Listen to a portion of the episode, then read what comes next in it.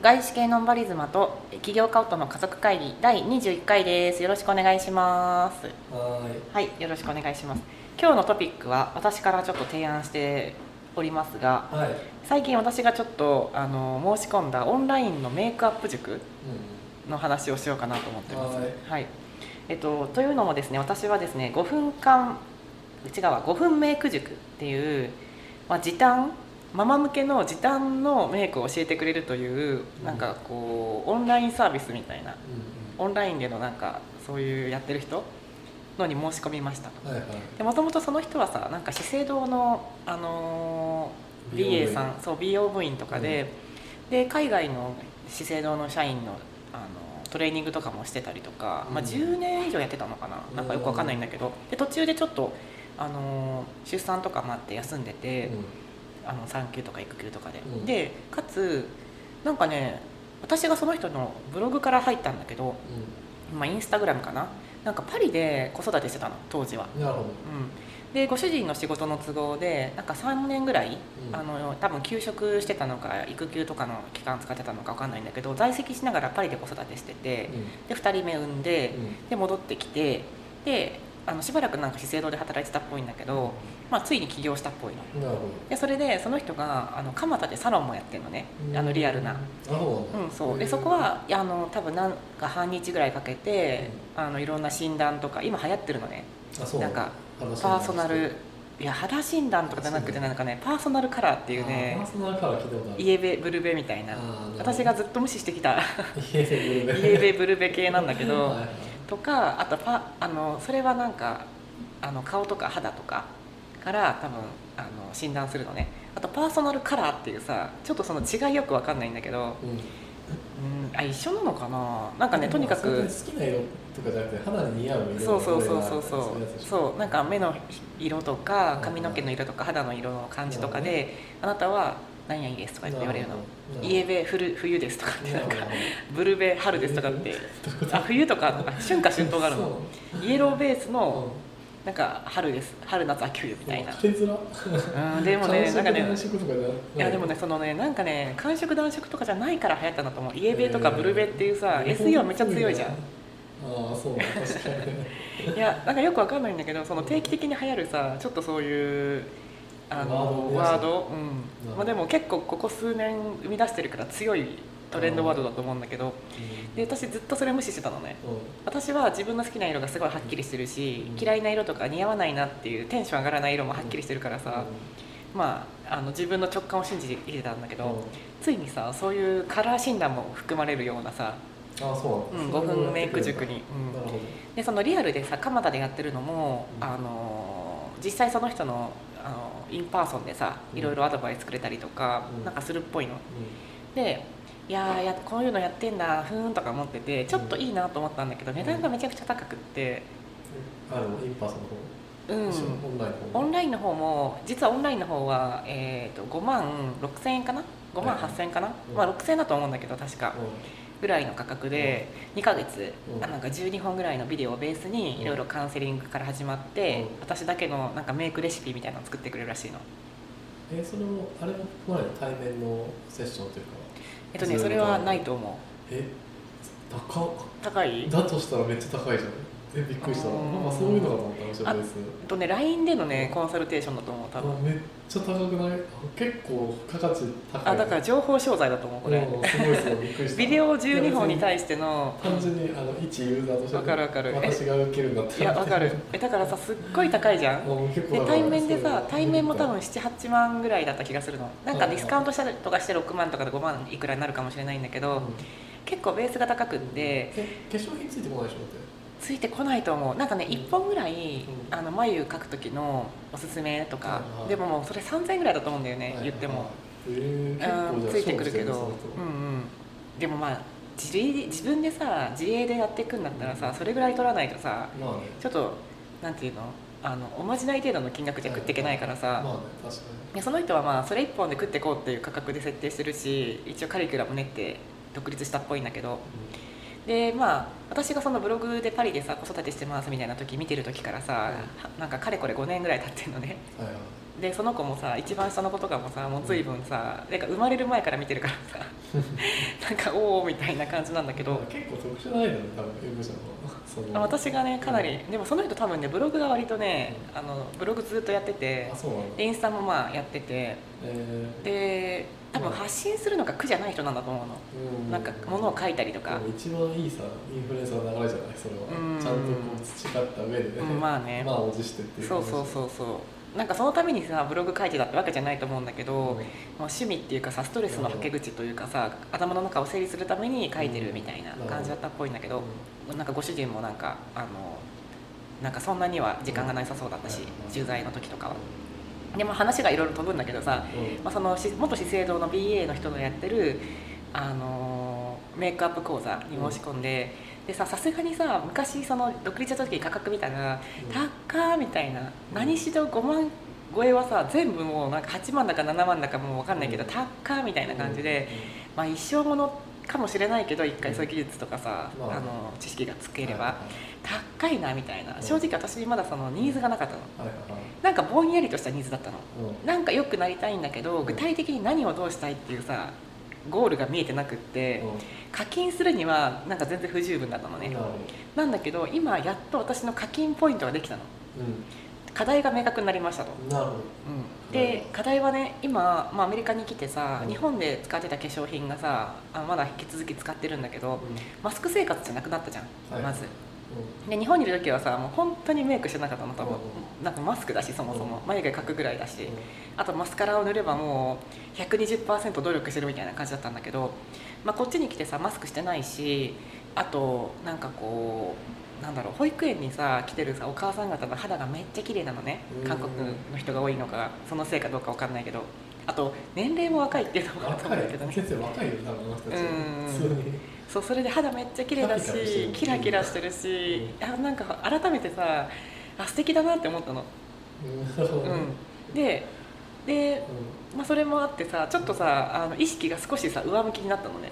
まあ、どうでもいいやっていうところではあったんだけど当初ちょっとなんかこうなりたいなみたいな。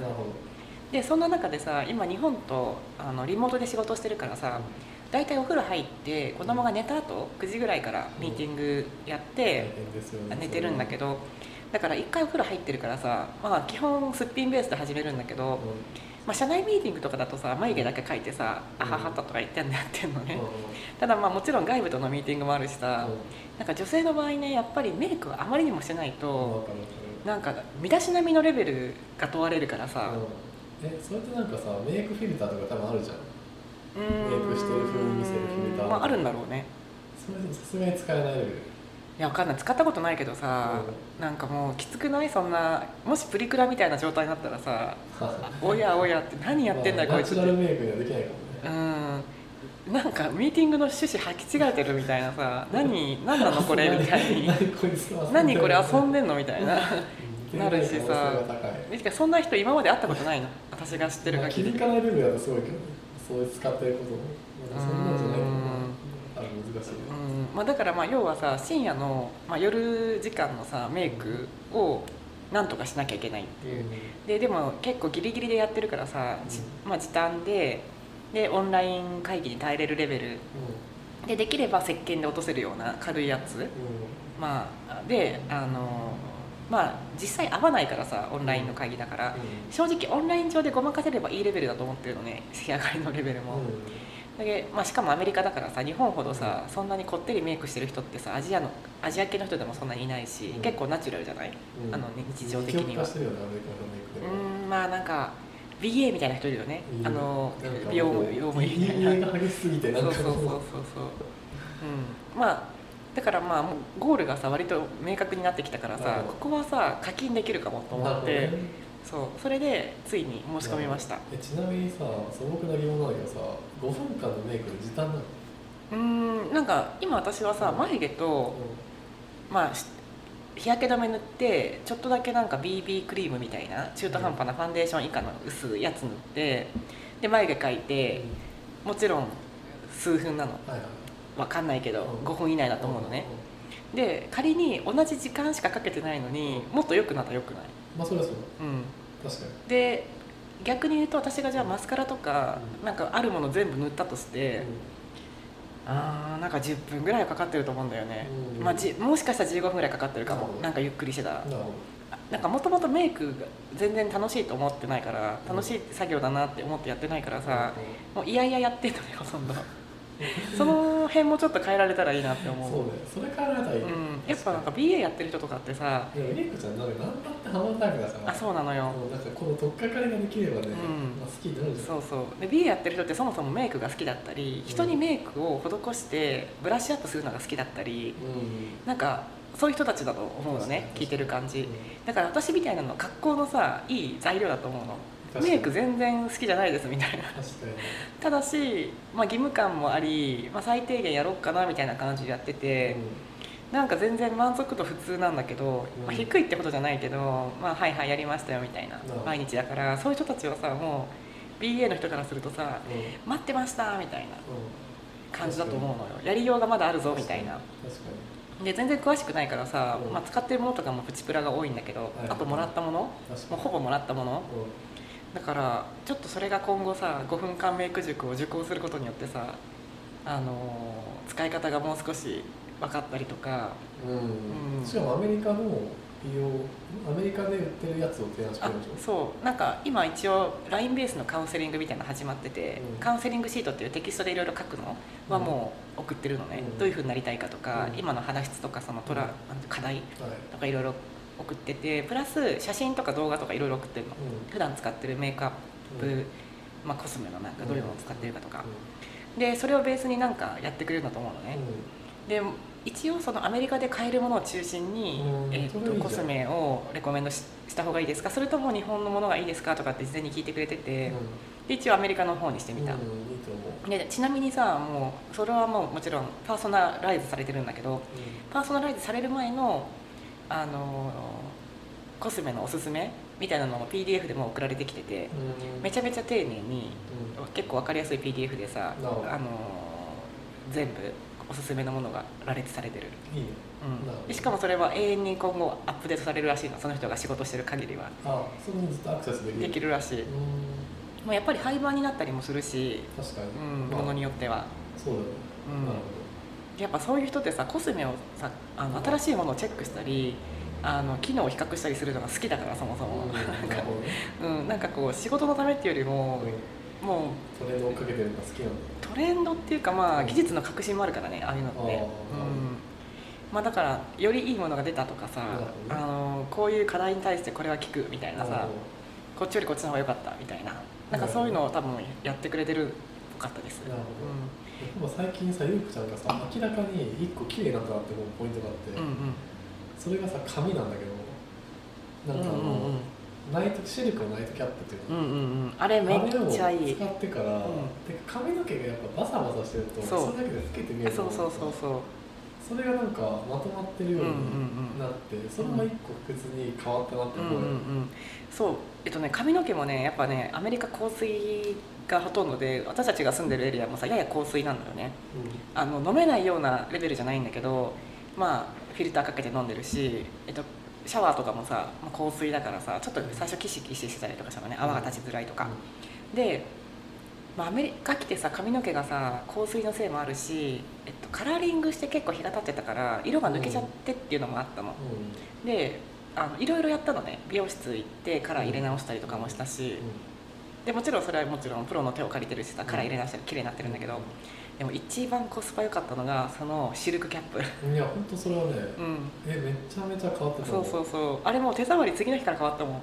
うん、なんか本当に朝の感じがうんうん。違う、違うよね。めっちゃまとまってるよね。そう。